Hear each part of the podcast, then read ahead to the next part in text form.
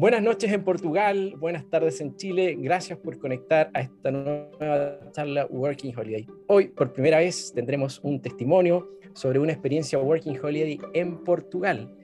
Nuestra invitada ya la conocemos. El año pasado, 2020, nos contó sobre sus dos años en Australia, también con Visa Working Holiday, y su repentino retorno a Chile, producto de la pandemia. Tamara Medina, bienvenida, ¿cómo estás? Hola Enrique, gracias. Todo bien, ¿y tú? Gracias por la invitación nuevamente, qué bueno verte después de un año y medio que hicimos la charla de Australia. qué gusto tenerte. Sí, claro, ahí uno de los podcasts más escuchados también. Mira, qué eh, bueno. Y una de las primeras charlas eh, online que hicimos el año pasado. Sí, eh, cuando si fue en mayo, mayo, plena pandemia. exactamente, el mundo en la incertidumbre total. Bueno, Tamara, eh, hoy día Tamara nos va a hacer una exposición eh, y una vez que termine vamos a contestar todas las preguntas. Eh, por favor, dejen ahí en la cajita de preguntas y respuestas todas las inquietudes que tengan sobre este país. y cuéntanos, Tamara, adelante, por favor. Vale, gracias. Bueno, entonces, a ver, voy a empezar con lo que quedé justamente el año pasado. El año pasado. Ah, el año pasado, ¿en qué quedamos? Ah, no, primero en verdad tengo que decir un poco sobre mí porque aquí no todos me conocen. Eh, bueno, mi nombre es Tamara, tengo 31 años, soy ingeniera, yo soy sansana de profesión, ah, pero hace cuatro años que no ejerzo ¿sí? de, de, ingeniera porque renuncié a mi trabajo en Chile y me fui a hacer la Working Holiday de Australia. Estuve dos años en Australia y eh, bueno, mi idea era viajar por Asia, con mi pololo queríamos viajar por Asia, es como la típica después de hacer la Working de Australia, y claramente eso fue imposible debido a la situación, ¿cierto?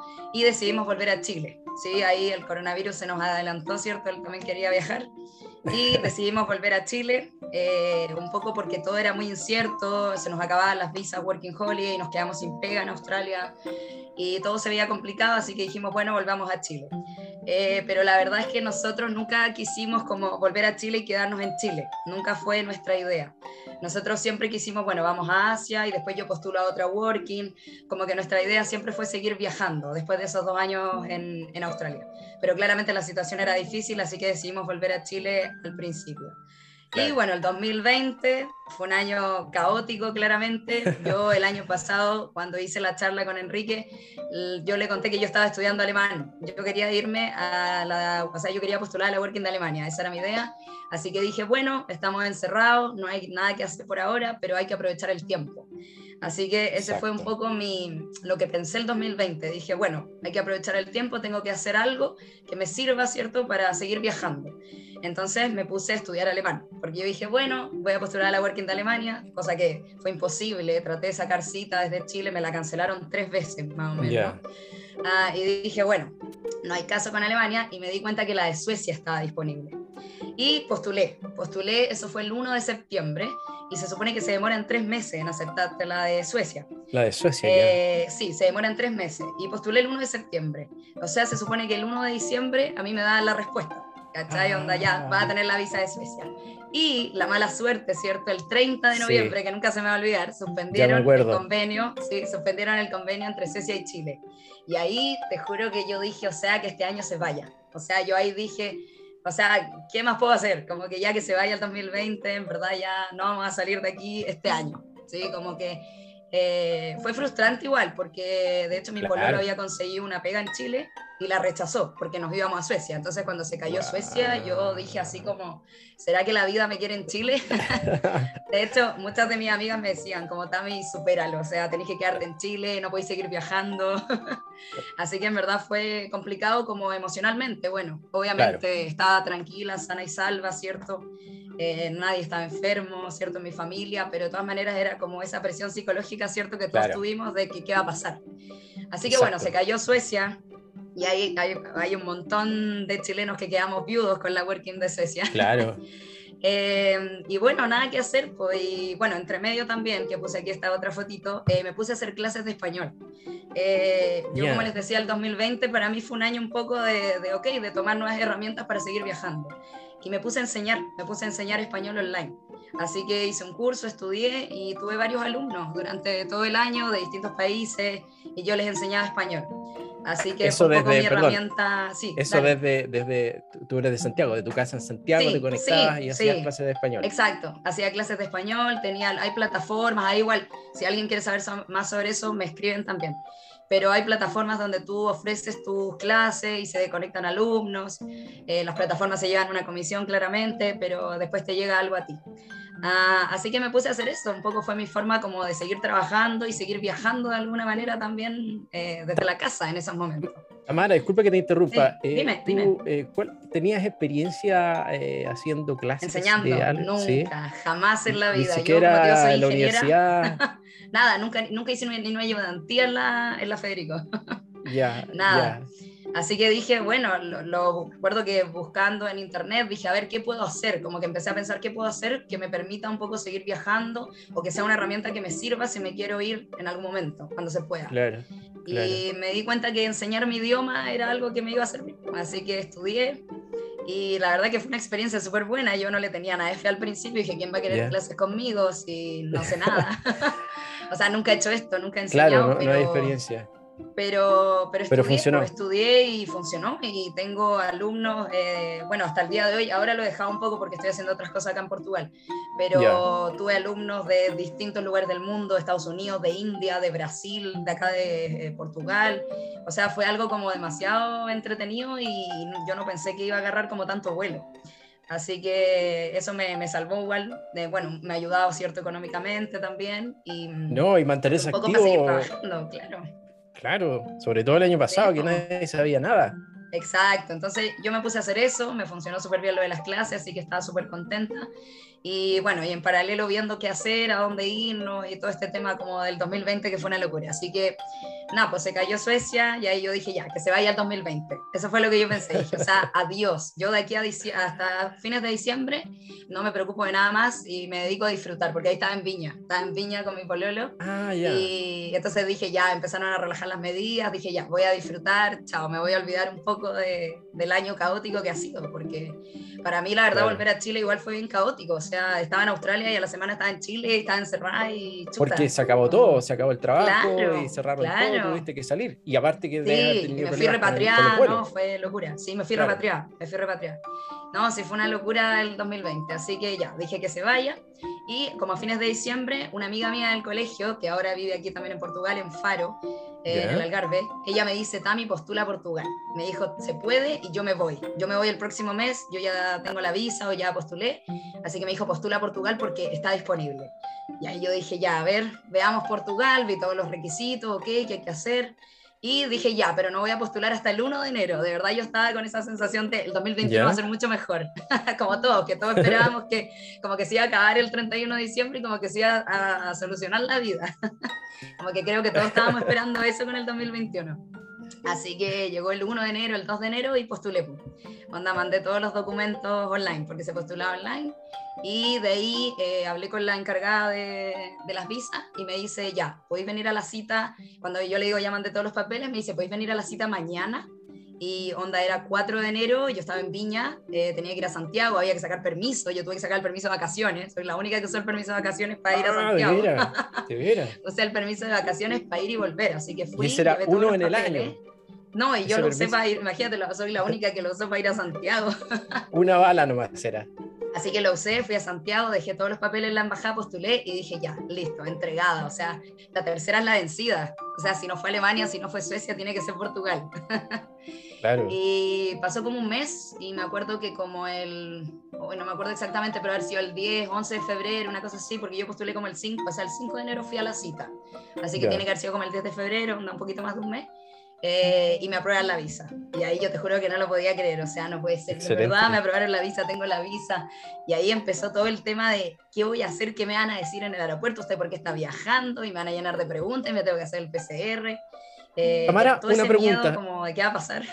Claro, una pregunta. la visa, cuando tú postulas la visa de, de Portugal, em, ¿cuál es la vigencia? ¿Tú tienes que declararle la vigencia el inicio en el formulario o hay un Claro, cuando tú postulas, cuando tú postulas tú dices yo quiero que mi visa sea desde el 1 de marzo. Entonces la visa empieza desde el 1 de marzo. Exacto. Tú das tú tienes que postular con fechas, con la fecha de pasaje. Bueno, puedes postular con reserva, no necesariamente con el pasaje comprado. De hecho, mejor hacerlo con reserva, en especial ahora que se están demorando más las citas, porque a mí me dieron la cita de un día para otro, pero ahora entiendo que se están demorando y están dando citas como para enero, febrero o marzo, creo.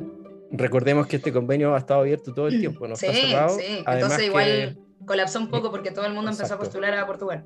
Y tiene cupos ilimitados. Claro, no como en Argentina, que por ejemplo para los argentinos tiene 100. Entonces, ah, para los chilenos es ilimitado, sí. Perfecto. Ah, bueno, entonces nada, me aprueban la visa y ahí empezó todo ese miedo, ¿cierto? De chuta, ¿qué me van a decir en el, en el aeropuerto? ¿Usted porque está viajando? Eh, que no me vayan a decir algo en España cuando entre a España y Además, aquí. Oh, todo ese miedo de viajar en pandemia, que igual es tema. Así que nada, bueno, al final, bueno, en España igual me hicieron hartas preguntas, pero nada, me dijeron, ¿usted qué viene? Yo le dije, vengo a trabajar, vengo a vivir a Portugal, y me dijeron, ya, pase. Nada, pero igual todo ese miedo de, de, por qué se va, en Chile incluso también me preguntaron, ¿y por qué te vas de Chile? yo, pero me voy y no vuelvo. Un poco dando todas las explicaciones para que no te dijeran nada, ¿cierto? Y te dejaran salir de Chile y entrar a Europa. Pero fue, eso fue el, a fines de febrero, entonces igual todavía la situación está más o menos. O sea, yo no me había vacunado, por ejemplo, yo no me alcancé a vacunar en Chile. Claro, ya. Así que bueno, con todos los miedos de qué va a pasar, si me podré vacunar después en Europa, quién sabe, ni idea, como que ahí un poquito la vida. Y lo peor de todo fue que justamente en enero en Portugal estaba la escoba. Fue el peor momento de Portugal, cuando habían muchos casos. Entonces mi familia, todos estaban, ¿cómo te va a ir a Portugal? Si está la escoba, de hecho yo llegué acá y había confinamiento. ¿cachai? Uh, eh, de hecho, ahí voy a la siguiente. Portugal, Lisboa, confinamiento. sí, nosotros llegamos a confinamiento aquí, entonces igual fue súper heavy porque habíamos vivido el confinamiento en Chile, después en Chile empezaron a bajar las restricciones y de repente, pum, llegar a Lisboa, ¿cierto? A otro país, todo cerrado, no había nadie en las calles, esa foto que se ve ahí, la principal, esa es como la plaza, la plaza típica, la plaza de comercio que se llama, que es como... Eh, digamos, la plaza central en Lisboa y estaba pero vacía, o sea, no había nadie. Y ahí se supone que está lleno de gente todos los días. Entonces, fue muy heavy llegar en confinamiento eh, a un nuevo país, ¿cierto? Como sin entender nada. Era invierno, porque era marzo, entonces se oscurecía temprano. Eh, la verdad que fue bien extraño como llegar a Portugal y, ahora como, ¿y ahora qué hacemos? Y todo cerrado y tampoco entender bien las reglas, si se puede salir, si no se puede salir. Eh, se supone que los fines de semana no, no, te podías mover entre conselios, que son como comunas, por decirlo así. Entonces había un montón de reglas, pero uno como que llegaba recién, ¿cierto? No sabía bien qué hacer, entonces fue un poco loco llegar a esa situación, pero era un confinamiento muy distinto al de Chile, o sea, no había que sacar permisos, ¿cachai? La gente, tuve ahí gente en la calle haciendo ejercicio salían a comprar, nadie les decía nada, como que no era como que la policía te iba a decir algo tampoco, pero uno como venía de afuera, no sé, pues, no sabía y, claro, o sea, no sabía bien cómo era la situación. Así que fue bien loco llegar a confinamiento, todo el tema de los trámites se hizo súper peludo también, súper difícil por el tema del confinamiento. Para mi pololo es distinto porque él tiene pasaporte europeo, pasaporte italiano, pero ah, aún así aún así los trámites eh, se demoraban mucho porque como era confinamiento, había que sacar citas y las citas eran como para un mes después. La verdad que acá en, acá en Portugal hay que tener mucha paciencia, los sistemas son, te juro que peores que en Chile. Entonces hay que tener mucha paciencia. Imagínate que nosotros veníamos de haber hecho Australia, que en Australia todo funciona increíble. Entonces al principio igual era como, hoy este país como que todo funciona mal, como un poco, pero eh, un poco comparando con Australia, cosa que no hay que hacer nunca. Nunca tienes que comparar dos países porque todos son totalmente distintos. Exacto. Eh, pero al principio fue un poco eso, el hecho como de estar encerrados, de no saber bien qué hacer, los trámites se demoran, hay que tener paciencia. Eh, así que al principio igual fue un poco difícil en algunas cosas para sacar algunos trámites, tú llamas, la gente te habla en portugués, no habla en inglés en algunos, entonces igual también el tema del idioma, a pesar de que igual algo se parecen, pero igual el portugués de aquí es bastante difícil, es más fácil el de Brasil. Ah, ya. Así que mm, nada, eso, fue como un confinamiento diferente, un poco extraño llegar a Lisboa en esas circunstancias.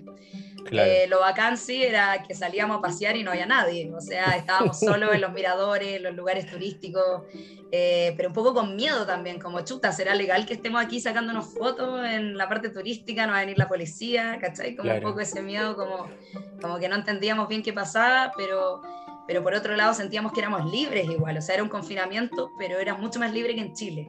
De hecho, empezamos a salir a, a, carretear, empezamos a conocer gente, cosa que en Chile, o sea, no carreteamos en Chile.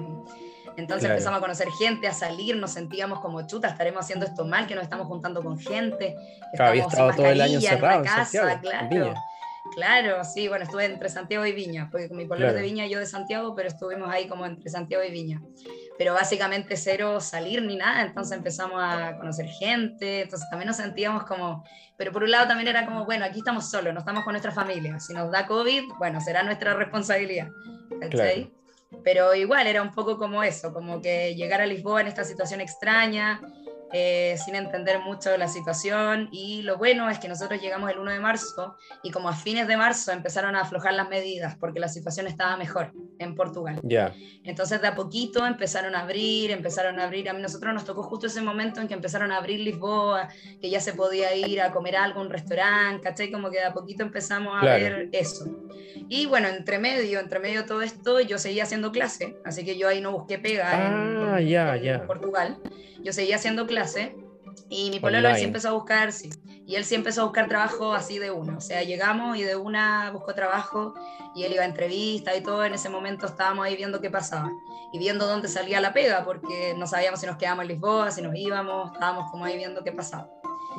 Eh, así que nada, al final decidimos irnos al Algarve, aquí, al sur de Portugal. El Algarve es como el paraíso ahí, que no puse el paraíso portugués. Eh, básicamente se parece, igual de hecho sí, me, me, encontraba muy parecido a algunas cosas con Australia. sí. se parece, sí, se parecen algunas cosas. El Algarve es el paraíso, o sea, son las playas, estas paradisíacas que tiene Portugal en el sur. Y como no sabíamos bien qué iba a pasar, dijimos, bueno, vámonos al Algarve y estamos ahí. Lo más probable es que a la pega que le salga a mi pueblo sea remota. Entonces dijimos, bueno, nos quedamos donde sea mejor.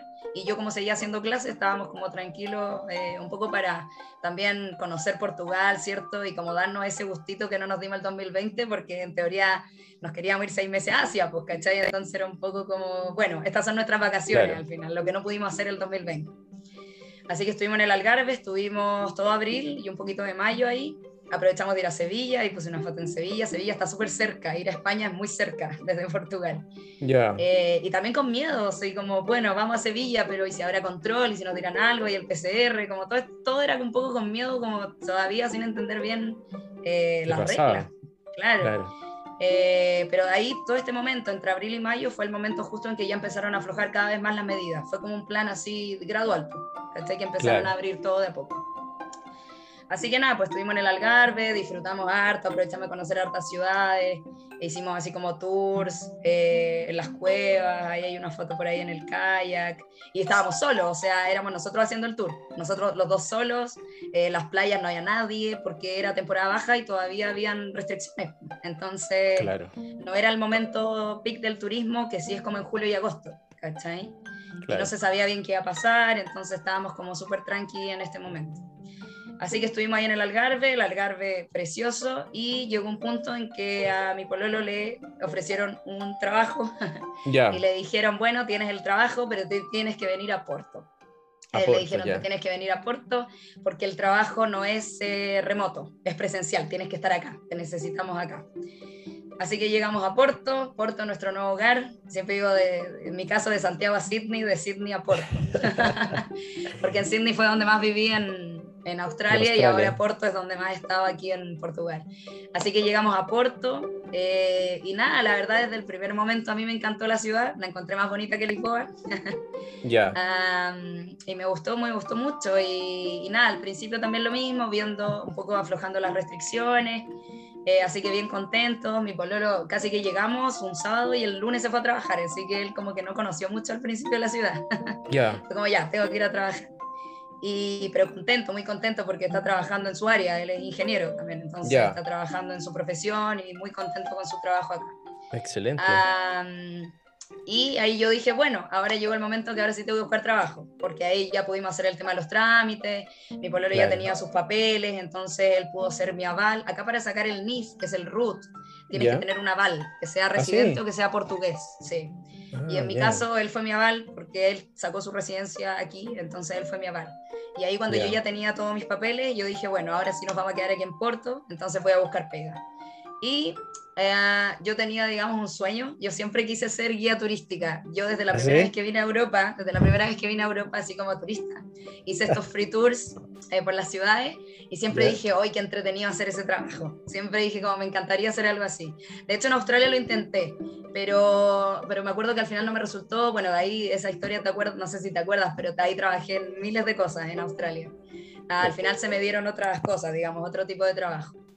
Ah, pero siempre fue como un poco mi sueño, como ser guía turística en Europa, en una ciudad europea.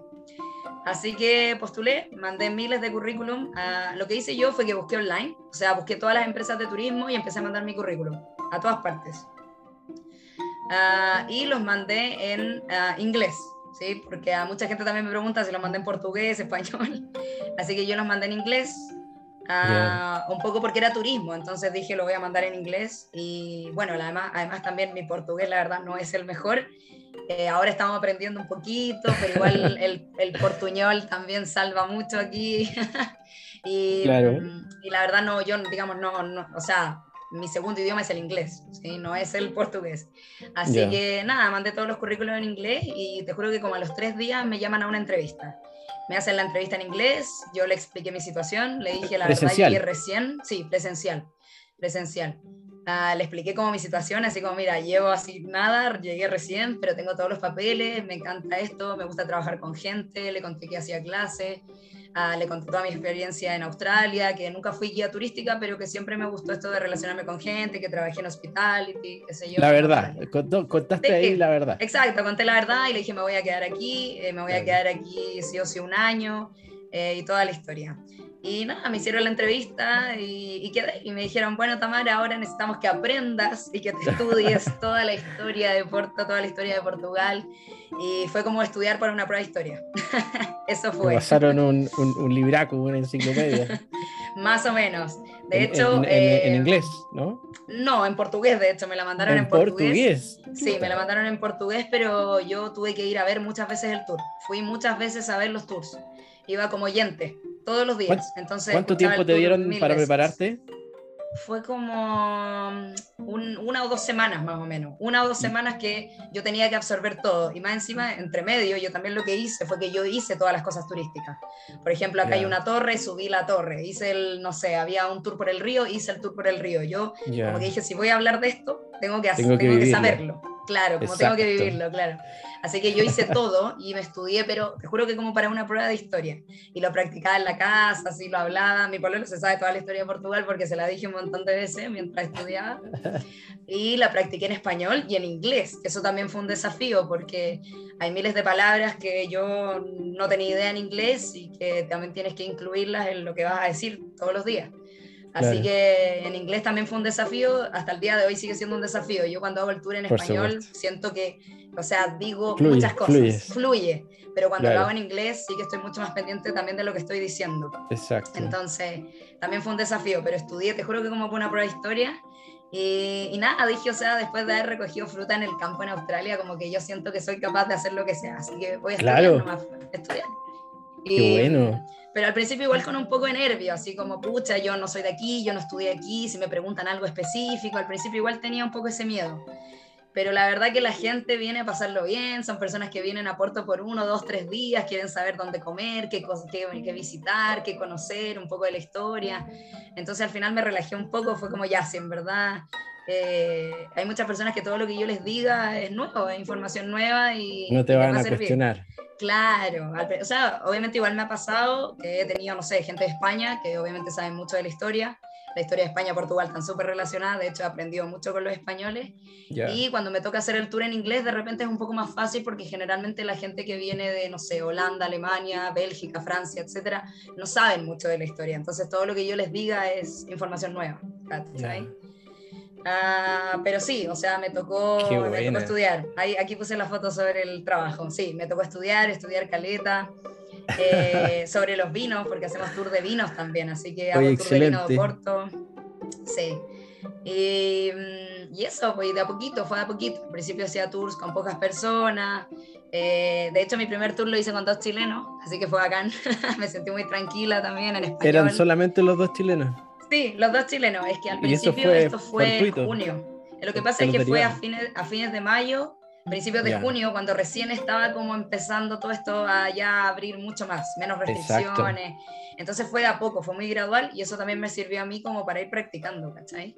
Claro. Porque después ya en julio, agosto, yo ya, ya salía en tours con 30 personas, ¿cachai? Ah, o los tours de vinos, ponte tú esta foto que puse aquí, ahí ya salgo con 15, 14 personas, salgo en un tour de vinos. Qué bueno. Entonces ya de a poquito fui agarrando y ya después llega un punto en que ya lo dices tantas veces, o sea, yo hago esto todos los días casi, entonces ya claro. sé, de repente te juro que estoy hablando y siento que estoy pensando en cualquier otra cosa, pero como que fluye, como que ya sale porque lo dices tantas veces que ya te lo sabes. Y de poquito voy aprendiendo también, pues la gente me pregunta cosas, yo a veces hay cosas que no sé y también me dijeron, si no sabes, eh, dices la verdad, no sabes. No, por ah, supuesto. Tampoco lo, tampoco lo vas a saber todo. Y de poquito he ido aprendiendo, o sea, cuando me preguntan algo y no lo sé, lo busco, lo averiguo, yo también por mí misma como que he averiguado más cosas, eh, me he tratado de interesar más. Le pregunto a mis compañeros, yo trabajo con puros portugueses, ah, solamente hay una, bueno, esta chica que se ve aquí conmigo ahí en la foto principal, ella es de España. Ah, estuvo trabajando con nosotros, pero ahora se fue a Lisboa y ahora tenemos otra chica que es de España, pero el resto de los guías son todos portugueses. Entonces ellos me han ayudado un montón, pues, o sea, imagínate, ellos viven aquí, estudiaron aquí, o sea, todo lo que yo les pregunte, ellos obviamente van a saber más que yo, pues llevan años haciendo esto. Tu idioma, independiente eh, de, los tours, eh, independiente del tour, ¿cierto? Tu, tu, idioma en el día es eh, el inglés o... español e inglés, depende no, no, es, o sea, e, en el trabajo español e inglés. Español e inglés. Porque los tours los tours son en español y en inglés. Me, han tocado eh, brasileños o portugueses, pero ah, generalmente ahí salen mis compañeros que son portugueses con ellos, claramente, o ahí le aplico al, al portuñol un poco, pero la mayoría de ellos los hacen en inglés. Pero fuera del trabajo, tu día, tu día eh, ¿cuál es tu idioma en el día? Fuera ah, es que lo que pasa es que cuando vas aquí a, a, comprar, al supermercado y todo eso, claramente ahí sí usas el portugués. ¿sí? Ya. Pero también pasa acá en Oporto que mucha gente habla español. Aquí están súper acostumbrados los españoles. Entonces muchos portugueses hablan español. A mí me pasa a veces que voy a comprar, entro a una tienda y yo intento hablar en portugués. Le digo así como, hola, buen día, tudo bem? Y me responden como, sí, chao, gracias. como que saben, saben. Yo digo, ¿cómo lo saben? Se también quieren hablar español a lo mejor. Claro. Eh, yo creo que se nota. Se nota cuando nosotros tratamos de hablar portugués. Claro. y ellos como que me miran y me dicen al tiro, chao, gracias, buen día, buenos días. Así que la verdad que ellos son, los portugueses son muy amigables y tratan de ayudarte. Cuando tú no hablas portugués, ellos tratan de hablarte en español, en inglés, de alguna manera te ayudan. De hecho, los portugueses critican mucho a los españoles por eso. Y los españoles también dicen que ellos son muy flojos porque ellos solo hablan español. Ya. Claro, como que dicen que a los españoles les cuesta más esto del inglés o del portugués, en cambio los portugueses son un poco más como que eh, hablan distintos idiomas. A mí igual me llamó la atención, por ejemplo, en Lisboa, hubo un momento que yo estaba en Lisboa y estaba caminando por la calle y se me acerca una persona a pedirme plata en la calle y yo le digo así como, es una falo portugués, así como no hablo portugués y me empieza a hablar en inglés. y yo dije, ok, esto no me pasa en Chile, en Chile la persona de la calle no me empieza a hablar en inglés. Yo siempre digo que Portugal, siempre que me preguntan, digo que Portugal es como un poco uh, una versión mejorada de Chile un poco eso. Porque Portugal no es, no es Australia, ¿cachai? No es Suecia, no es Dinamarca, no sé, en términos de calidad de vida y todo, porque acá el sueldo también es más bajo. Eh, y tiene algunas cosas que como que se parecen un poco, porque también es un país más latino, ¿cachai? O sea, como España, Italia, Portugal. Entonces igual tiene como esas cosas que para alguien de Sudamérica igual es como bacán, se te sientes más en casa un poco con la cultura. Eh, pero claro, en términos de calidad de vida y eso, o sea, tienes países que claramente son mucho más, eh, tienen mejor calidad de vida. Pero para mí Portugal es como un Chile mejorado, como que te sientes un poco más segura en la calle, como más tranquilo. Eh, también pasan cosas, bueno, como en todas partes, hay muchos portugueses que también se van de aquí porque ganan más en otros lados, eh, pero, pero es como eso, es como que Chile debería ser así, como que los precios más o menos parecidos, eh, pero el sueldo mínimo es más alto, ¿cachai? Es como un Chile 2.0, un Chile europeo, para mí eso es Portugal. Mm, como, como lo que te decía al principio, no, no puedo compararlo con Australia porque Australia es otro mundo. Es otra eh, cultura, otra idiosincrasia. No bueno, sí, y no es bueno tampoco, porque al principio caímos un poco en eso, en como, pucha, en Australia esto no es así. Claro. Pero creo que tampoco es bueno hacer esas comparaciones cuando haces distintas working, o sea, cuando te vayas a distintos países. Por una parte, eh, comparar para saber por qué es distinto, por ejemplo. O sea, claro, pero me refiero un poco como, como decir, pucha, en Australia esto no es así. Claro, o sea, claro, pero claramente son países distintos, son culturas distintas, como te digo, acá el sueldo mínimo es más bajo. De hecho, Portugal no estaba dentro de las working favoritas, para nada, ¿cachai? Pero como le abrió las puertas a Chile en términos del COVID, claramente muchos chilenos empezaron a venir acá. Claro. Entonces se agradece, se agradece igual que Portugal no haya cerrado sus puertas porque podrían haberlo hecho perfectamente. De hecho, yo en un momento pensé que eso iba a pasar. Yo dije, hoy menos mal postulé en enero porque cuando empecé a ver que todo el mundo empezó a postular y empezaron a aplazar la cita, yo dije, esta colapsó, colapsó. Y en cualquier momento van a decir adiós. Y no fue así. Se cierra. sí, yo pensé que se podía cerrar. Así que nada, yo creo que hay que agradecer igual que Portugal dejó abiertas sus puertas para los chilenos y ahora claramente hay datos chilenos acá, algunos se vienen con trabajo remoto, algunos vienen para postular a la Alemania, ahí hay distintas cosas, o sea, cada uno tiene ahí su, su historia, pero yo con mi pololo, sí, yo con mi pololo siempre nos quisimos venir a Europa como con la idea de quedarnos aquí en Europa, pues esa es como nuestra idea. Después de Australia no queríamos volver a vivir en Chile. Esa era un poco nuestra idea. Entonces, al final estamos como súper agradecidos a Portugal porque nos ha dado un poco eso, o sea, nos ha dado las oportunidades que estábamos buscando. A él un trabajo en su profesión, a mí un trabajo que me encanta, que era un poco mi sueño, y con dos idiomas, ¿cierto? Que son español e inglés, que me quedan perfectos aquí en Portugal. Un poco porque vienen miles de españoles y mil gente de otros países. Entonces nos, abrió las puertas al final. Como te digo, claramente Portugal sí, los sueldos son más bajos, es distinto a otros países de Europa, pero al final es como el que nos, nos dejó abiertas las puertas a los chilenos y, nada, es súper loco porque al final yo, nosotros nos venimos sin saber nada. O sea, Enrique y yo, para mí, Portugal era, no sé, era Lisboa y no sabían nada. O sea, vamos, no dijeron. Sí, o sea, yo dije, yo me voy y no tengo idea y no sé nada sobre Portugal. De hecho, me preguntaron una vez, así como, ¿y a qué te vaya a ir? Y sabía algo de Portugal. Nada, o sea, yo me voy. Claro, claro. Un poco porque era la forma de salir y de entrar a Europa, ¿cachai? Entonces, sí, pero, pero nos ha llevado una grata sorpresa, nos ha sorprendido y para bien. Eh, claramente hay distintas experiencias, esta es la mía. Yo sé de personas también, he, conversado con otras chilenas que no lo han pasado tan bien, que dicen que son igual medio explotadores para lo que te pagan. Entonces, claro, claro, cada uno tiene su experiencia y claramente van a haber malas y buenas, como en todo, digamos, en toda la, la experiencia. Pero a mí cuando me preguntan, cuando me escriben y me preguntan por Portugal, yo les digo, o sea, les digo la verdad, o sea, Portugal, los sueldos no son tan altos, tal vez no es un país donde vaya a ahorrar como otra working, ¿cierto? Que puedes ahorrar para seguir viajando, aquí tal vez no es tan así, pero vives y vives tranquilo y básicamente depende de lo que estés buscando. Si quieres así como una experiencia eh, para ahorrar plata o si quieres una experiencia para conocer el país, porque Portugal es muy bacano, o sea, tiene países increíbles, gente muy simpática, comida increíble, buen vino. Exacto. Entonces, Portugal es muy bacán, solamente que es un poco desconocido para nosotros. Porque... Oye, Damara, disculpa. Eh, dime. A ver, el tema con respecto al trabajo, ¿cierto? Eh, tú tienes una habilidad que es que hablas inglés. Y me imagino que por el claramente trabajo que eso me sirvió, sí. Claro, me sirvió por el trabajo que tú estás mm. haciendo, eh, debes tener un buen inglés. ¿Por qué lo digo? Porque muchas veces conozco innumerables historias, Working Holiday, que los chicos van a países anglófonos y eh, no mejoran el inglés porque pasan todo el tiempo mm. eh, con los latinos, con, los, latinos. Y al final de 12 meses vuelven a Chile y el inglés mejoró muy poco y se mm, arrepienten al final de no haber hecho un esfuerzo de alejarse del español y haber aprendido bien en, inglés. Entonces, eso lo comento, aunque probablemente hay personas que no estén escuchando, en la importancia que tiene si vas a vivir a otro país, sea un país donde se habla inglés o alemán o francés, que aprendan el idioma local, porque te va a servir. Acá en, acá en Europa el inglés, o sea, es el idioma puente. Piensa que acá en Europa todos hablan cualquier idioma. Tienes francés, italiano, sueco, sabanés tienes miles de idiomas, entonces el inglés es el idioma puente. Y claramente sirve demasiado porque eh, básicamente yo, cierto, todos los tours que hago, o sea, las personas que vienen a mis tours son de Alemania, de Dinamarca, de Suecia, de Bélgica, eh, de Francia, de Italia, eh, no sé, de Estados Unidos, cierto, de, también de países que hablan inglés, pero muchos, muchos su primer idioma no es el inglés. Claro. Y los guías turísticos generalmente hablan varios idiomas, no hablan. Claro.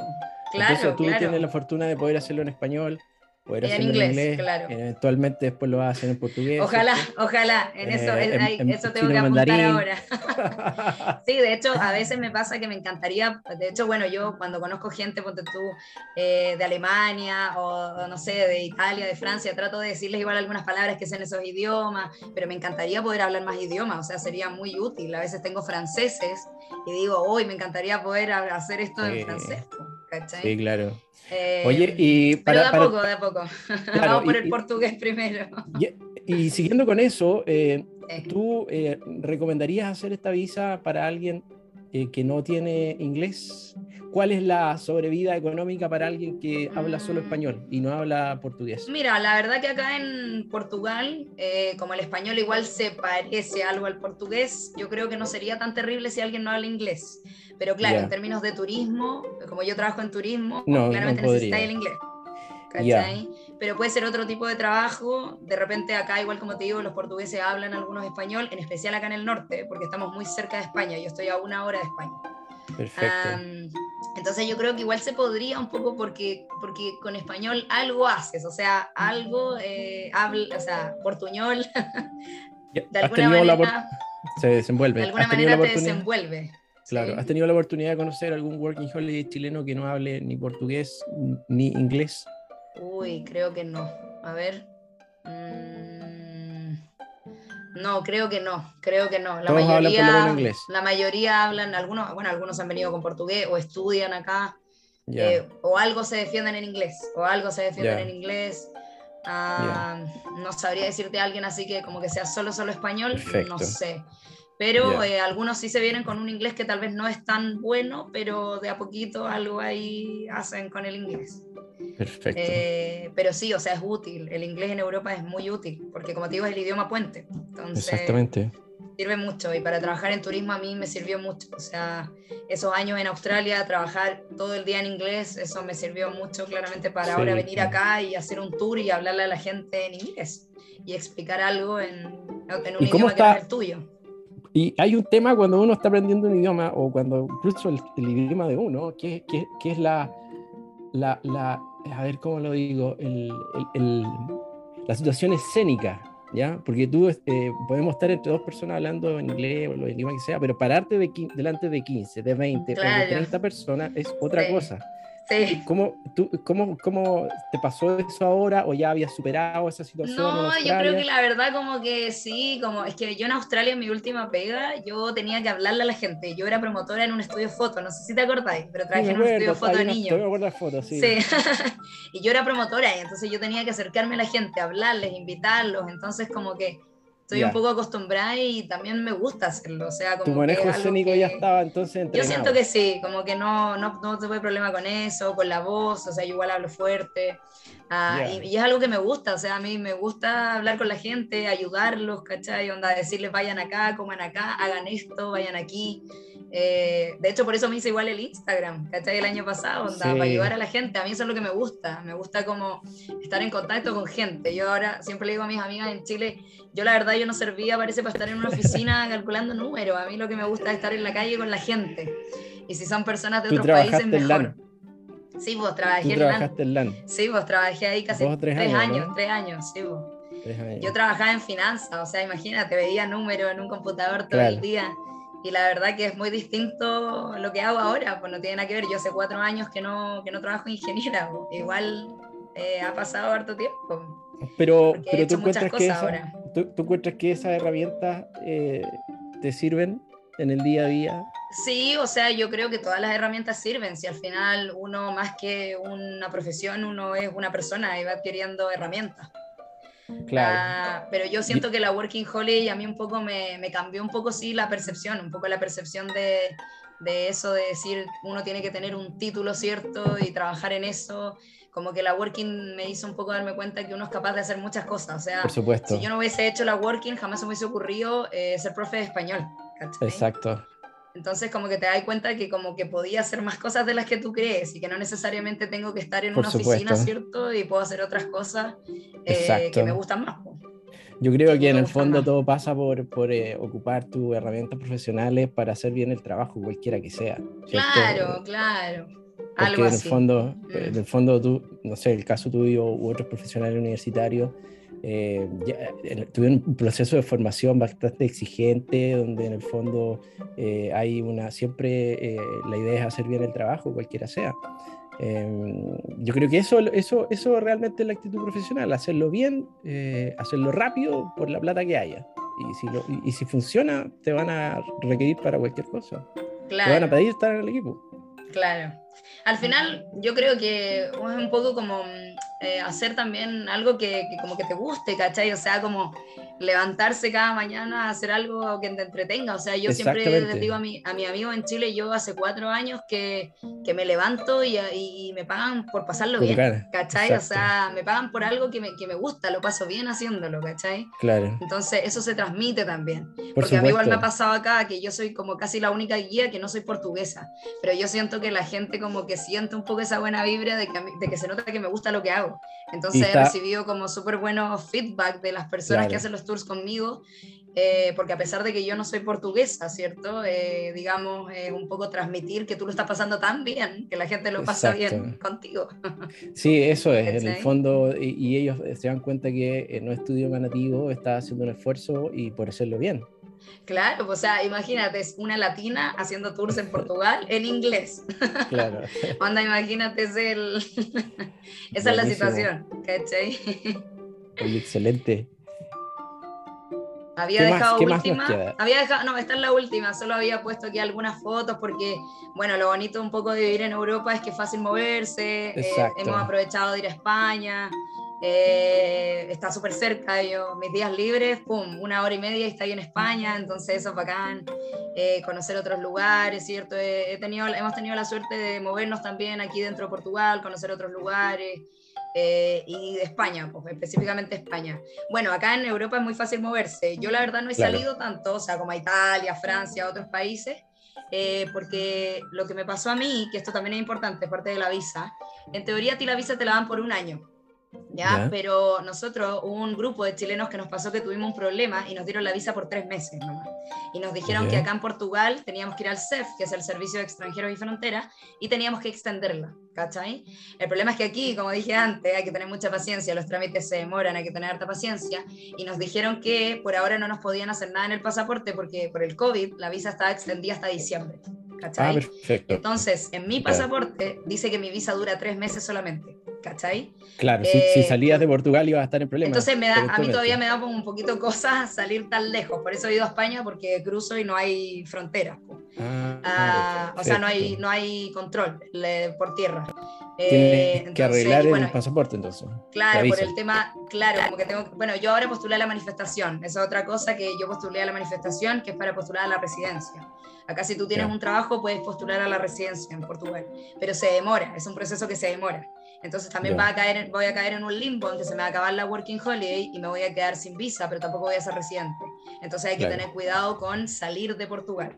Entonces por eso yo he estado como más aquí, o sea, he salido a España, pero no he querido salir tan lejos, eh, porque yo como les decía, me, me, vine un poco también con la idea de quedarme aquí en Europa. Entonces yo me vine y dije, ok, tengo trabajo, listo, residencia. O sea, como que me vino un poco con esa idea, entonces tengo que hacer los trámites, ¿cierto?, para postular a la residencia, que es lo que estoy haciendo ahora.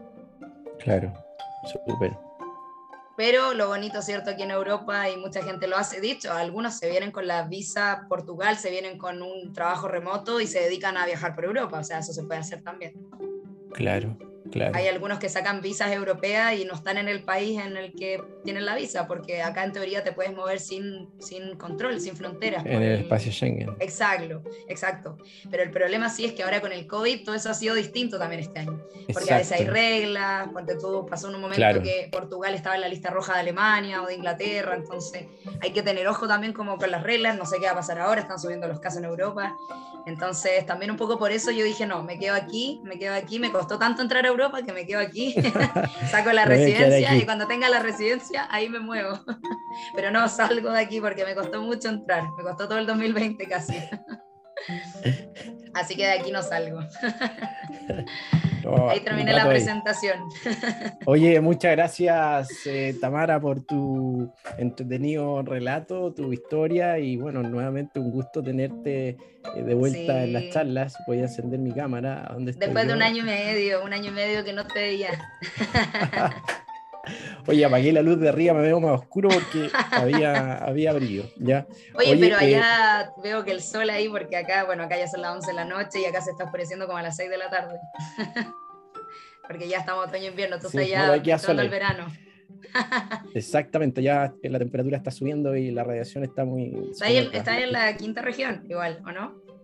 Estoy en la quinta región, sí, sí. No, ahí está el sol fuerte, hay que cuidarse, ¿eh? Hay que cuidarse. y me imagino que en los tours tú también ahí te tienes que proteger. Hoy, o sea, en agosto y en julio y agosto, que es eh, pleno verano, tenía todo, toda la polera marcada.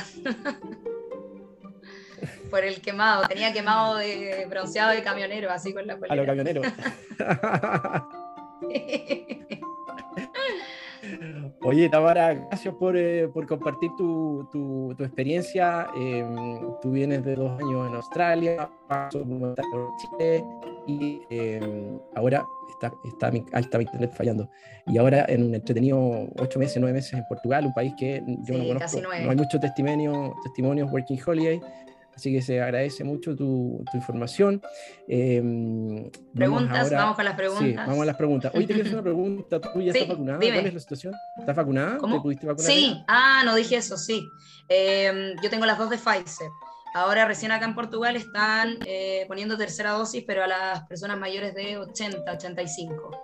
Ah, me costó también, fue un proceso, sí, fue un proceso que costó también, o sea, yo me inscribí, había una página, tú te inscribías como inmigrante, porque acá, acá hay un número de salud que se llama utente, pero si tú no tienes eso te podías inscribir llenando tus datos, pero primero iban a vacunar a los residentes, entonces había que tener paciencia a los inmigrantes, así que eso se demoró, yo recién me vacuné en agosto, y todos mis amigos en Chile ya estaban vacunados. ¿La primera dosis? sí, la primera dosis la tuve recién en agosto. Así que al principio fue lento el proceso de vacunación, como en Europa en general, y después se pusieron las pilas, en especial acá, porque, bueno, yo en agosto me di cuenta que se estaban poniendo las pilas porque empezaron a llamar a mí y a todos mis amigos chilenos, brasileños, todos los que no éramos portugueses, así que dije, ya, se están poniendo las pilas. Así que sí, las dos de Pfizer. Qué bueno. Oye, vamos a contestar aquí preguntas. Eh, a ver, eh, vamos a preguntas de la visa. Eh, hola Tamara, ¿se puede acreditar? Constanza Salgado pregunta, ¿se puede acreditar los pasajes aéreos con dinero o hay que comprarlos No, te piden el pasaje. O puede ser una reserva, puede ser una reserva, puede ser una reserva, tú te metes a Iberia y puedes reservar. Te deja como, creo que 48, 72 horas de reserva y no tienes que pagar nada, entonces muestra la reserva. Eso es lo que la mayoría hace, porque si después no sabes bien si te dan a la visa o no, entonces mejor, mejor postular con reserva, no con el pasaje comprado. Pero no se puede agretear dinero, entiendo que tiene que ser la reserva. ¿Cuáles son los trabajos? Perfecto. ¿Cuáles son los trabajos más comunes que pueden tener los, más comunes? Ah, hay mucha gente aquí que trabaja en hotelería, hotelería, restaurantes. Eh, hay también algunas pegas de call center. Acá en Portugal hay muchas empresas que necesitan gente que hable español, italiano, inglés, de call center. Pasa que aquí en Portugal las, algunas empresas pagan menos impuestos, entonces para ellos es mejor estar aquí y hacer, digamos, la pega para otros países. Entonces igual necesitan gente que hable idioma. Ah, pero así de Working Holiday, por lo que yo he visto, lo más común es restaurantes, hoteles, ese tipo de trabajo. Mm. Perfecto. Turismo, sí, ese tipo de trabajo. Oye, la postulación es presencial solamente en la embajada en Chile, ¿no? Tienes que, sí, tienes que subir la, toda la documentación online, se hace online primero y de ahí te dan la cita. Y a la cita tienes que llevar todos los documentos, sí. Yo entiendo que solo se puede desde Chile, pero no estoy segura si alguien ha postulado en la embajada de mm. Portugal en algún otro lado, no sé. Yo también entiendo que es solamente en Santiago. Eh, la entrevista básicamente es eh, presentar Llevar los papeles no, te preguntan nada. Llevar los papeles y pagar. Listo. Ya, perfecto. Mira, eh, para todos los, requisitos para postular a la visa los pueden encontrar en, www.workingholiday.cl. Ahí están. y también al, pie del post está la fuente donde pueden llegar a la página de la embajada. ¿ya? Y, ¿Qué más sale por acá? ¿Se puede estudiar también allá? Sí, se puede. Ah, Uy, me parece que, uy, no estoy 100% segura, la verdad. Creo que un par de meses, pero no, no, no estoy 100% segura. Mentiría si digo algo. Pero creo que sí, creo que sí. Para estudiar portugués o estudiar, porque hay gente que acá que estudia inglés también. Bueno, otra cosa. Hay muchos europeos que se vienen a Lisboa y, y, van a estudiar eh, algo en la universidad en inglés. También pasa. Ah, sí, ah, Pero no, no sé la verdad, no estoy 100% segura eh, cómo es el tema de la working con los estudios. Será un par de meses, pero no, no sé, no estoy 100% segura. Para abrir una cuenta en el banco, ¿qué es lo que hay que tener? ¿Qué es lo que hay que hacer? Ah, para abrir la cuenta en el banco. Eh, mira, ahí depende, porque por ejemplo lo que hice yo y algunos hacemos, sacamos la N26 o la... Eh, ¿Cómo se llama la otra? Se me olvidó, pero N26 o la Revolut, creo que se llama la otra, que son cuentas europeas, pero no son portuguesas. Entonces a veces pasa que sacas esas que se hacen online. Por ejemplo, a mí me depositan el sueldo en esa cuenta, pero no es portuguesa. Ahora, hay empresas que sí te piden eh, tener una cuenta portuguesa. Ahí en ese caso ya te piden más papeles, en algunos te piden contrato, eh, el NIF, que es el RUT. Eh, así que ahí depende de cada banco también, cada uno tiene ahí su requisito. Algunos sí te piden tener el contrato de trabajo, entonces ahí depende de cada uno. Pero lo fácil es que puedes llegar y abrir una cuenta europea y ahí vas a tener igual euros y en algunas empresas les da lo mismo, mientras sea europea, todo bien. Perfecto. y para encontrar, para encontrar alojamiento, ¿cómo, cuál, ¿qué es lo típico? Hay, una, hay una página muy típica que se llama... Sí, hay una página muy típica que se llama Idealista, idealista.pt y ahí se busca alojamiento, ahí, están todas las ofertas, bueno, también por internet, ¿cierto? Hay estos grupos en Facebook, así como Arriendo en Porto, Arriendo en Lisboa, Ya. eh, Marketplace, pero Idealista es como el que más se ocupa, y Facebook, eso es lo que más se ocupa para encontrar alojamiento. Y en el caso de los chilenos que tú conoces, eh, ¿cuál es lo típico? Eh, ¿Comparten eh, sí, compartir, compartir, compartir, sí, compartir, vivir con más personas, eh, o bueno, eh, generalmente en mi caso, los que son así pareja, de repente es más fácil en pareja también arrendar entre dos. Pero si estáis solo, de repente es mejor eh, piezas compartidas. En especial si estáis en medio de Lisboa o en medio Porto, porque igual es caro. El arriendo yo encuentro que igual es caro acá. Para el sueldo no deja de ser. Te puede costar 350 una pieza en el centro de Lisboa, 300, entonces no deja de ser. ¿Ese es un valor mensual? Sí, mensual, 300, 350 euros, que igual no deja de ser. Ah, pero depende también, o sea, si te vas más lejos, es que acá si te vas a los lugares más alejados, te puede salir mucho más barato. El problema es que Puerto y Lisboa son más, más grandes, más turísticas, entonces depende un poco también ahí donde estés. Mm. Oye, eh, y, en promedio, Oye, ¿allá pagan por hora? ¿Cómo es el tema de la No, no, eh, o sea, eh, depende, lo que pasa es que depende, hay, depende del trabajo, pero hay algunos que son así mensual, como en Chile, o sea, como trabajo así de ingeniero, qué sé yo, que te pagan, digamos, mensual. Perfecto. Eh, pero también en algunos trabajos, si es que tú eh, haces horas extras, sí que sí, te pagan más, o si trabajas ciertos días, si haces horas extras, sí o sí te pagan más. también lo otro curioso acá en Portugal, que si tú tienes un contrato, te pagan 14 meses. Hay dos meses que te pagan el doble. Entonces es como que te pagaran 14 meses de sueldo. Mm, eso es para todos. Es que por eso te digo, y depende, depende del contrato, porque por ejemplo yo en mi caso, yo no tengo un contrato, o sea, yo tengo un contrato de prestación de servicios. Entonces en mi caso es diferente, porque yo gano según comisiones, según la cantidad de tours, según la cantidad de turistas, según la temporada, entonces mi sueldo es, no es fijo. Pero si tú, por ejemplo, mi lo que sí tiene un trabajo fijo, él tiene eso de los 14 meses. 14 meses, ya. Sí. Oye. Depende del em, contrato. Mm. Perfecto. Eh, y tú, tú igual estás eh, pagando impuestos, de, tu empleador te retiene, ¿no? El primer, año, el primer año no se paga si tú tienes recibos verdes. Recibos verdes es como boletear en Chile. Ah, si tú haces eso, el primer año no pagas, pero después ya sí. Tienes que pagar. Oye, eh, a ver, ¿qué dice acá? Bueno, tú dijiste que probablemente por el nivel de ingreso no, no, no, es una visa que te permita ahorrar una cantidad considerable. Claro, o sea, tal vez puedes ahorrar algo, pero no va a ser como Dinamarca, Australia, no sé, Suecia.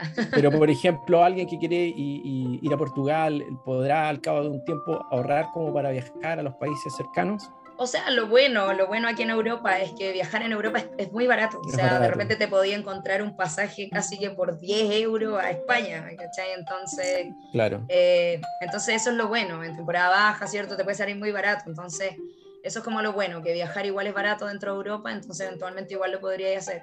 Pero, eh, claro, o sea, depende de dónde vivas, depende de muchas cosas, pero no es un país donde vas a ahorrar como, no sé, pues en, en otros países de working que claramente ahorráis mucho más.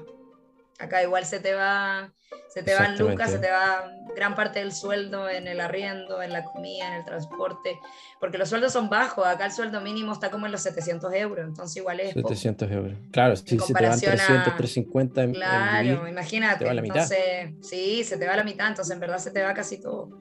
Eh, pero también depende de cuánto ganes, o sea, si ganáis un poco más, mejor, es relativo pero claramente en otros países como, no sé, pues Alemania, Suecia, que el mínimo es como 1.200, 1.300, Obviamente es más, también es más caro, pero... pero ¿En, qué, ¿en qué lugar está...? Exactamente. ¿En, en, qué es...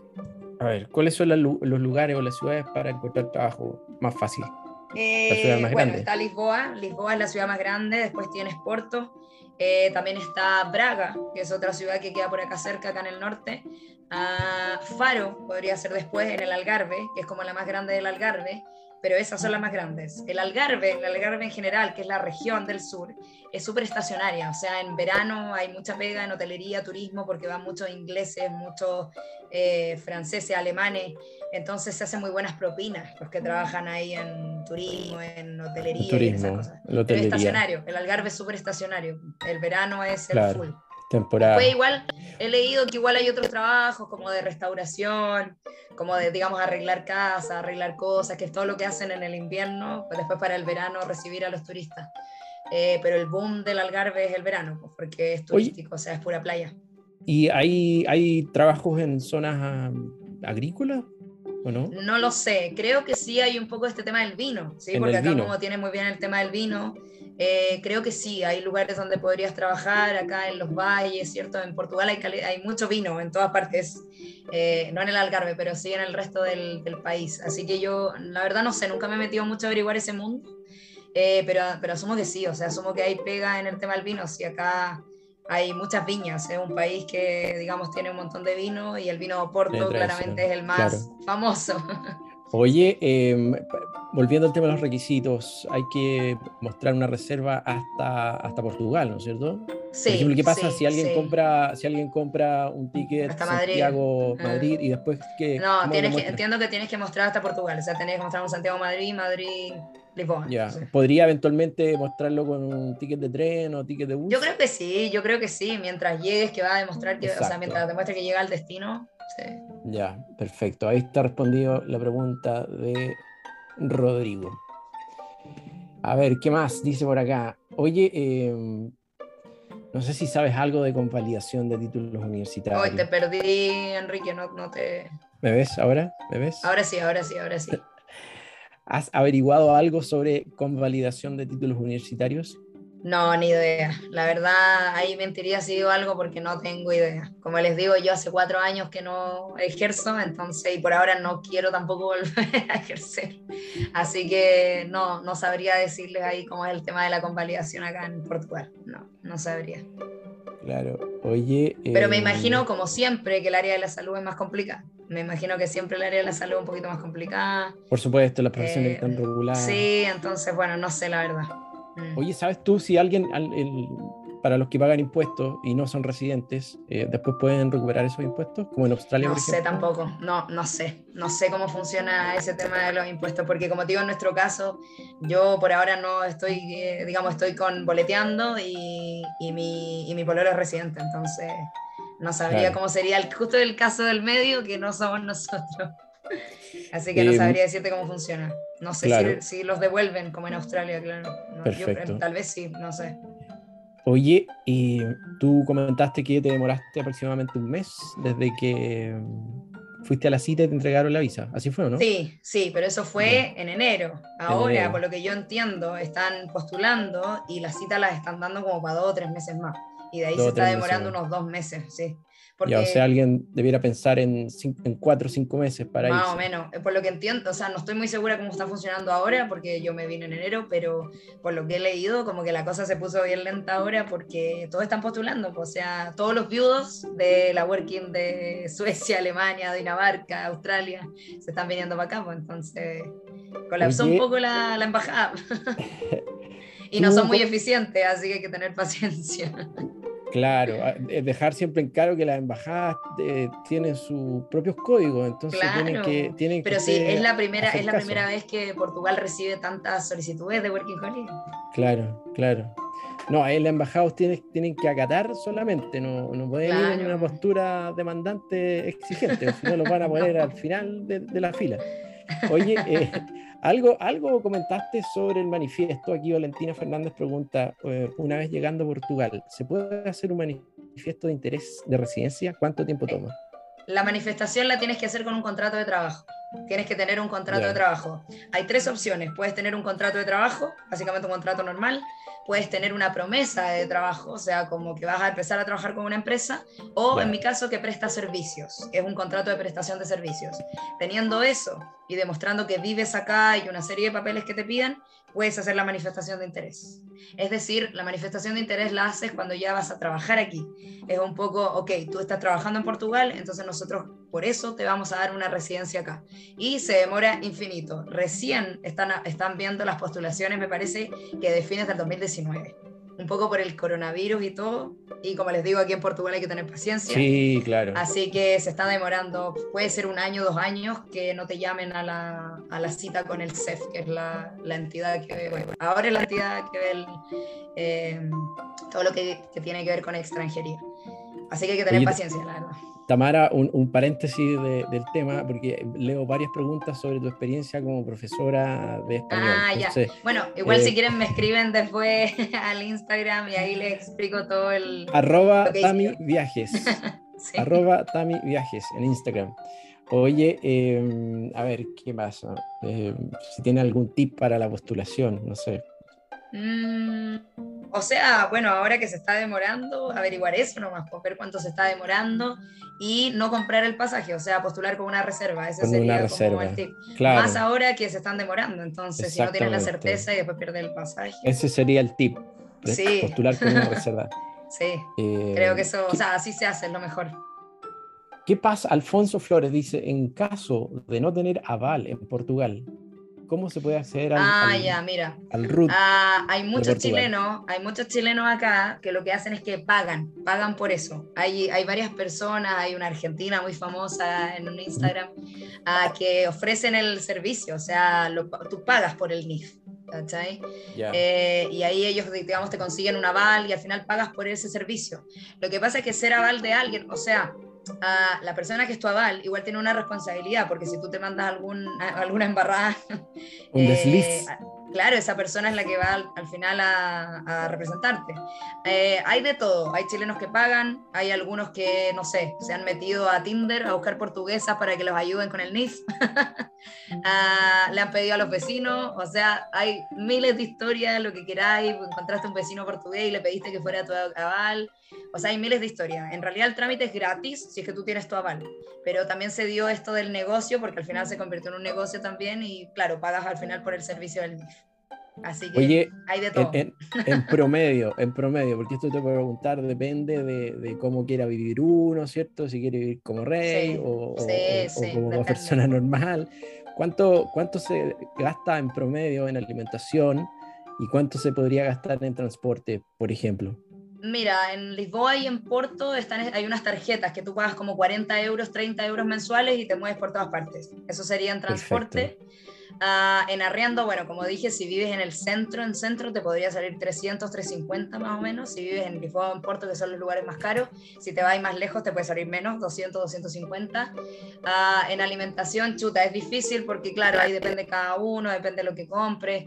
Eh, pero en realidad es bien parecido a Chile en términos de algunos precios. Algunas cosas son incluso hasta más baratas acá.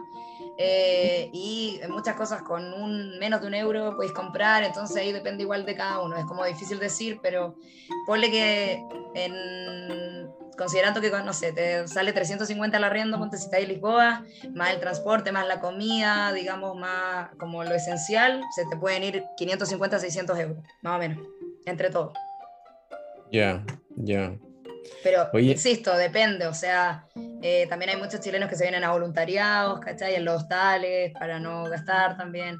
o si vives más lejos, gastas menos, depende mucho de eso. Además también los que se vienen remotos, pero claro, el tema ahí es que ganan en pesos chilenos y el euro está súper alto, entonces también hay... Claro, la conversión. Depende un poco de eso también, sí, la conversión. Por eso te digo, depende de todo, pero bueno, digamos que más o menos podría gastar en total unos 600 euros, eh, digamos, considerando, claro, considerando como las cosas básicas entre el celular, qué sé yo. Perfecto. Estoy aquí tratando de responder la mayor cantidad de preguntas. Estamos ya casi en la hora límite. Hartas eh, preguntas. Sí, no vamos a alcanzar a responder todas, pero... pero no importa, que igual cualquier cosa escriban o... ¿Cuánto era el sueldo mínimo que comentaste? ¿700 ah, el sueldo mínimo sí, 700, más o menos, creo que es 670, 665, no estoy muy segura exacto el monto, pero ponle que 700 euros más o menos el, el sueldo mínimo. Y para arrendar un departamento, ¿qué hay que presentar? Ah, ese también es otro problema, porque a veces te piden, ah, generalmente cuando arriendas una pieza es más fácil. Cuando arriendas una pieza, como compartes, ¿cierto? Es más fácil. Pero si quieres arrendar un departamento, ahí ya a veces te piden más cosas, contrato o un aval residente. Entonces, la verdad, ese también ahí se complica un poco cuando quieres arrendar un departamento. Eh, la pieza es más fácil. Oye, Entonces, la eh, mayoría arrendan piezas también porque es más fácil. Perfecto. ¿Existe algún límite de tiempo para trabajar con el mismo empleador? Ah, no con el mismo empleador, pero la Working de Portugal tiene una restricción que se supone que solo puedes trabajar seis meses. Ya. Ah, ahora, lo que sí, muchos han dicho que han trabajado más que eso y no ha pasado nada. Por lo mismo, porque aquí las cosas son al lote. Así que lo que pasa es que muchos dicen, ok, voy a trabajar, hago la manifestación de interés y en teoría teniendo la manifestación de interés como que tú puedes seguir trabajando. Entonces como que no estás tan ilegal, ¿cierto? En los meses que vienen después de tu working. Pero en teoría, en teoría lo que dice la visa es que tú puedes trabajar solo seis meses. De hecho, por eso la working de Portugal es una working que te piden harta plata, demostrar harta plata en la postulación. Porque en teoría son seis meses que tú te vienes de vacaciones. En teoría para ellos la working holiday es una visa de vacaciones, no es una visa de trabajo. Perfecto. ¿Cuánto hay que demostrar? Como 3 millones y medio, 4 millones de pesos. Eh, no es menor. Que los, tienes. Claro, no es menor. No, sirve, no sirve la tarjeta de crédito, la línea de crédito. No creo que sí, no estoy segura si con la tarjeta de crédito, pero es más fácil con un pantallazo. O sea, muchas veces lo que hacen, ok, le pido a alguien la plata, la junto, saco el pantallazo. claro, que esté la plata. Pero porque no exigen antigüedad del dinero. Pero es por eso, es porque para acá, para Portugal, la Working Holiday es, una visa de trabajo. De hecho, en algunas pegas también es un poco difícil que contraten a los working, porque a veces te dicen, pero eso no es residencia, necesito que tenga manifestación o que sea residente, porque no, no conocen mucho la, la, visa. Claro. Entonces, eso también a veces es un problema. Perfecto.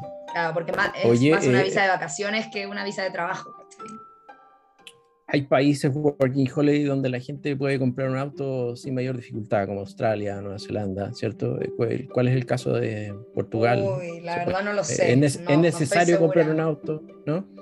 Eh, o sea, lo bueno del auto o sea, sí, es que también depende de dónde vivas, dónde trabajes, pero lo bueno que tiene tener un auto es que Portugal y Europa en general está todo muy cerca.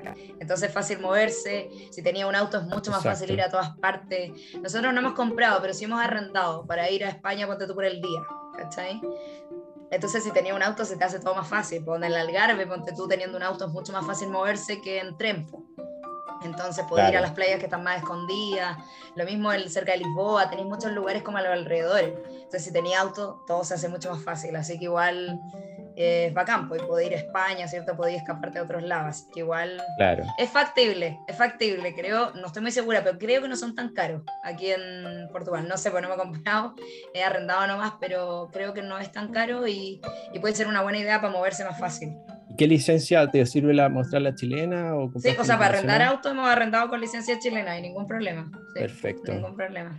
Oye, Tamara, y ya para ir cerrando, desde que saliste de tu casa, hace cuatro años, hasta hoy día, ¿qué ha sido lo más importante? Uy, qué difícil. Yo creo que, mm, nada, yo creo que lo más importante ha sido un poco el atreverse a haber salido de Chile, pues, haber dejado la profesión. Eh, lo más importante ha sido que yo dije me voy un año y vuelvo a mi vida normal y ahora mi vida normal es esta, es la working holiday, digamos, es seguir viajando, seguir trabajando en otros lugares, conociendo gente.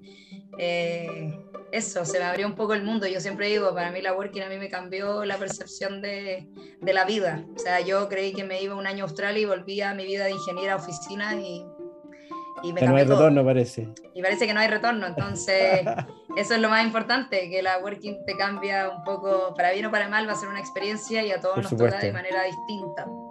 A mí Claro. me pegó así.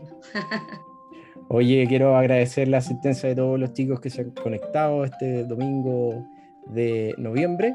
Y nuevamente, Tamara, agradecer eh, tu tiempo, tu sinceridad Sí. eh, y tu alegría que irradias eh, al relatar tus aventuras. Eh, te quiero agradecer, cuídate mucho y Gracias, igual. Qué en bueno verte otra vez. charla. Nos vemos, no sé, en un año y medio más.